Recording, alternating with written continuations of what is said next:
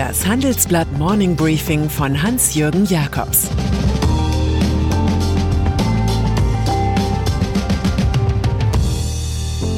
Guten Morgen allerseits. Heute ist Montag, der 14. Dezember, und das sind heute unsere Themen. Stille Nacht in Deutschland. Wer spricht für die Leopoldina? Und Brexit und die Extrameile. Dieser Podcast wird präsentiert von ServiceNow. Ob im Office, Homeoffice oder unterwegs. Die Art und Weise der Arbeit hat sich in den letzten Monaten stark verändert. Aus wie gewohnt wird alles neu. Und Unternehmen und Mitarbeiter müssen lernen, damit umzugehen. ServiceNow schenkt Zuversicht und bietet praktische Unterstützung für die zukünftige Organisation des Arbeitsalltags. Mehr dazu in den Show Notes. Neuer Lockdown. In normalen Zeiten würde sich vorweihnachtliche Freude breit machen.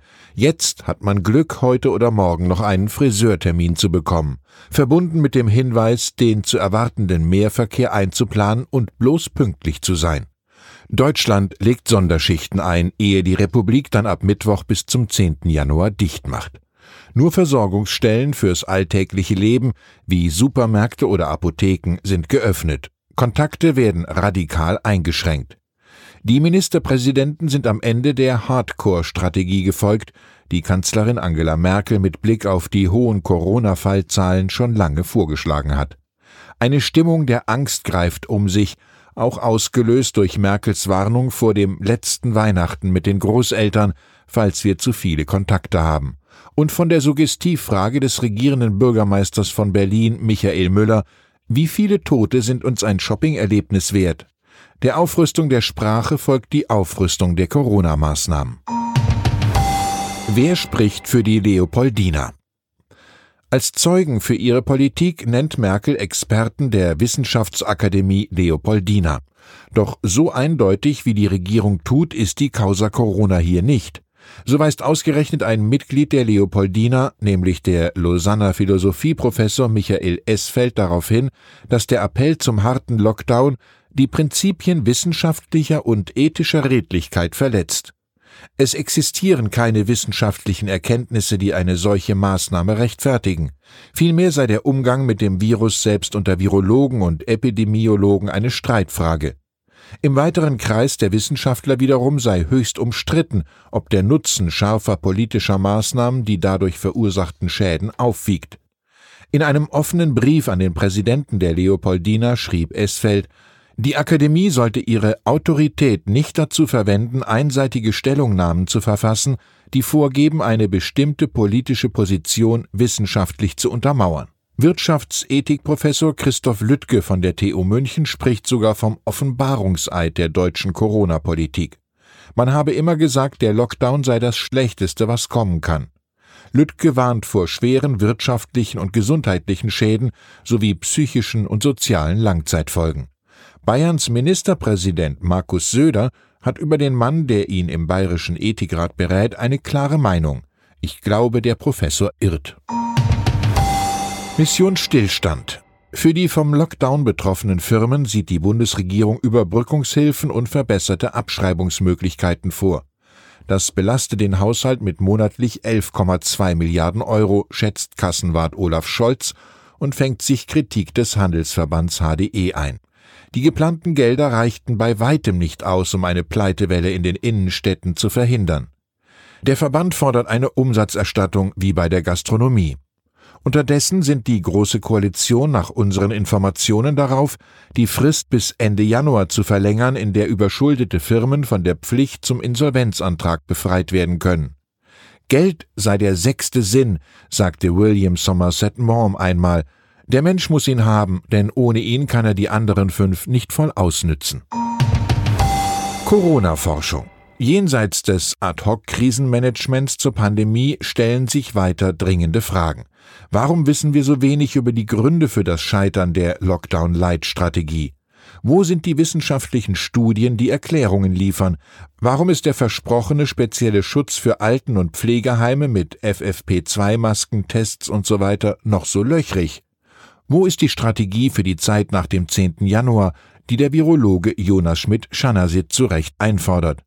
Nun will sich Bundespräsident Frank-Walter Steinmeier zur aktuellen Lage in der Pandemie äußern und hoffentlich nicht auch den Weg der Angstmacherei gehen.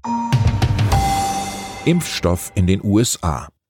Gespannt warten die Deutschen in diesen Tagen auf den Corona-Impfstoff, den die Mainzer Firma BioNTech mit dem US-Konzern Pfizer entwickelt hat. Erste Impfzentren sind errichtet. In den USA haben die Behörden das Vakzin genehmigt. Nun soll es in dem Flächenstaat mit seinen 328 Millionen Einwohnern verteilt werden. Helfen sollen die Apothekenketten Walgreens und CVS sowie der Handelsriese Walmart. Dessen Chief Medical Officer, ja, so etwas gibt es dort, bereitet die Impfung in mehr als 5000 Supermärkten mit oft eigenen Apotheken vor. Auch verhandelt Walmart über Impfungen in Seniorenheimen.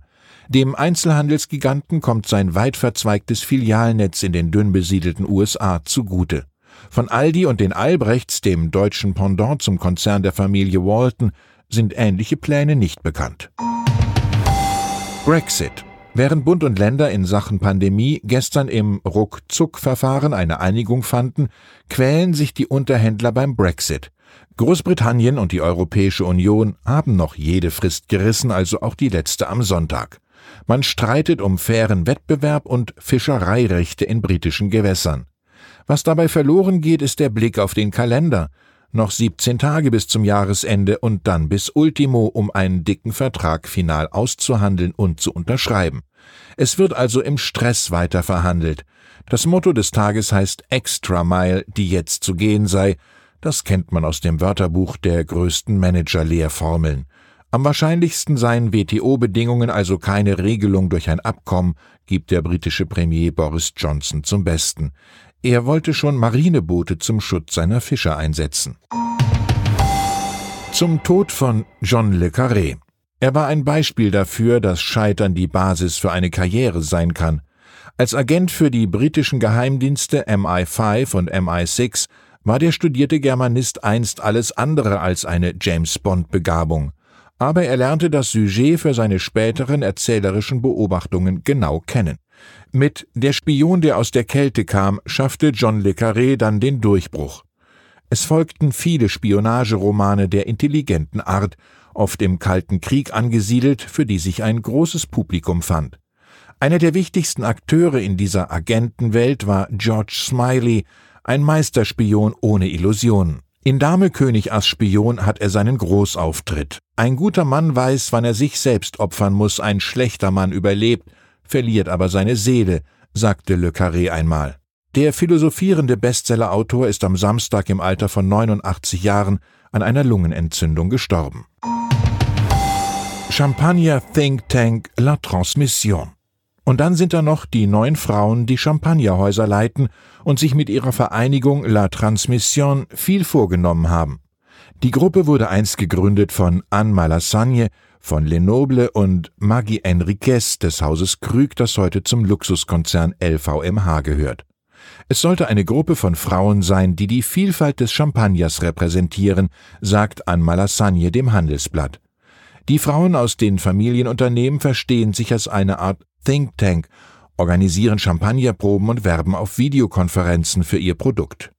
2020 musste jenes mit einem Geschäftsrückgang von 30 Prozent kämpfen, nach einem Umsatzrekord von mehr als 5 Milliarden Euro in 2019. Wir wollen die Geschichte des Champagners erzählen, sagt Vitali Teitinger, Präsidentin der gleichnamigen Champagnerfirma.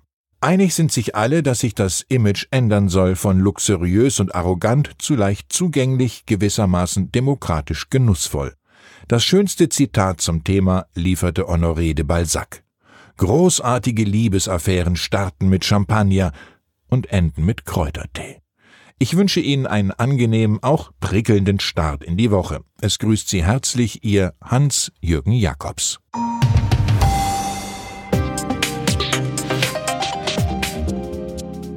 17.30 Uhr sprechen wir bei Handelsblatt Today über alle Themen, die die Finanzwelt bewegen.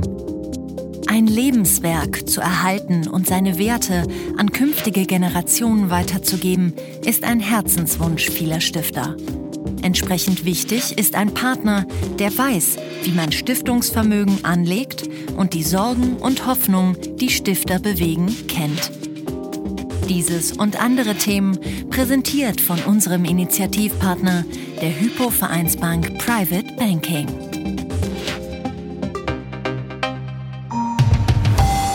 Das war das Handelsblatt Morning Briefing von Hans-Jürgen Jakobs, gesprochen von Peter Hofmann.